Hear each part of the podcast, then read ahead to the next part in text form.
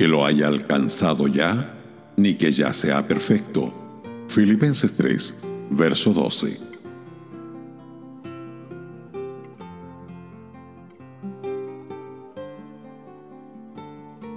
En la meditación anterior, vimos que nuestra conducta debe encajar con nuestro credo. Pero para equilibrar el tema, debemos añadir dos postdatas.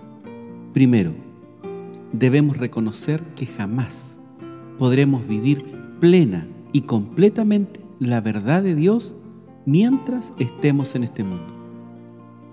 Después de haber hecho lo mejor que podamos, todavía tenemos que decir que somos siervos inútiles. Pero no debemos emplear este hecho para excusar nuestro fracaso o nuestra mediocridad. Nuestra obligación es tratar de acortar continuamente el trecho entre nuestros dichos y nuestras vidas. La segunda consideración es esta.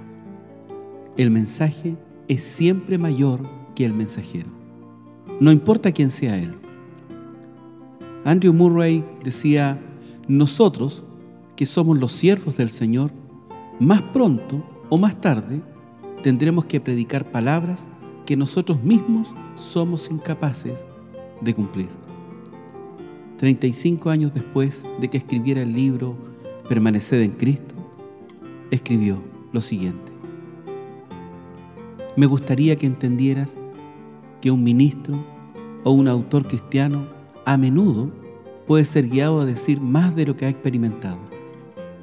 Yo no había experimentado, cuando escribí Permaneced en Cristo, todo lo que escribí. Aún no puedo decir que lo he experimentado todo. La verdad de Dios es suprema y sublime. Con respecto a su carácter sobrenatural, un hermano escribió, hace a uno temer que alguno la manche con solo tocarla. Pero debemos negarnos a anunciarla simplemente porque no alcanzamos sus cimas más altas. Por el contrario, la proclamaremos, aun si al hacerlo nos condenamos a nosotros mismos, aunque fracasemos en experimentarla haremos que sea la aspiración de nuestros corazones. Una vez más, debemos enfatizar que estas consideraciones nunca han de emplearse para disculpar una conducta que es indigna del Salvador.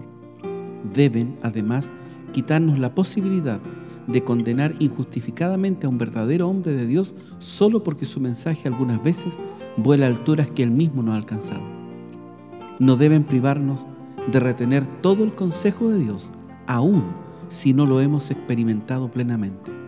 Dios conoce nuestros corazones, sabe si somos practicantes hipócritas o apasionados aspirantes.